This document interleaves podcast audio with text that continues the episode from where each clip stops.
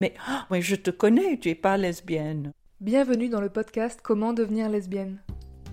Cette série est née à Paris, en juillet 2019, pendant le festival Loud and Proud.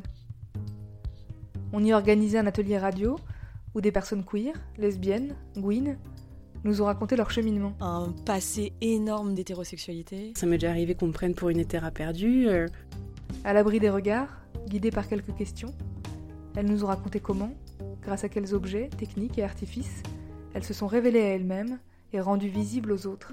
Je savais que j'étais pas hétéro. J'avais l'impression d'être super amoureuse de Johnny. Mais qu'est-ce que je Je suis suis une grosse queen. Bah oui, j'étais queen. Je veux être Johnny.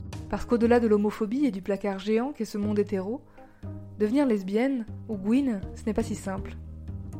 Il y a toute une culture à découvrir et des codes nombreux à assimiler.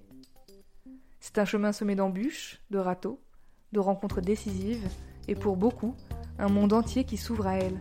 Bah oui, mais je suis queen donc je m'en fous que tu m'aimes pas. Toutes ces meufs qui dansent. Et pour moi, ça a été incroyable. J'ai pécho des meufs dans mes rêves, mais de ouf. C'est vraiment vachement mieux euh, de l'autre côté. Waouh, comme c'est trop bien sa vie. En tout cas, moi, j'aurais bien aimé que quelqu'un me le dise. Ouais. Dans ce podcast, des butch, des femmes, des jeunes et des vieilles vous racontent leur histoire. Ici et pour une fois, les Gwyn sont les expertes de leur propre vie. Et en partageant leur expérience et leurs conseils avec vous, elles vous disent que quand on est bien entouré, l'hétérosexualité n'est pas une fatalité.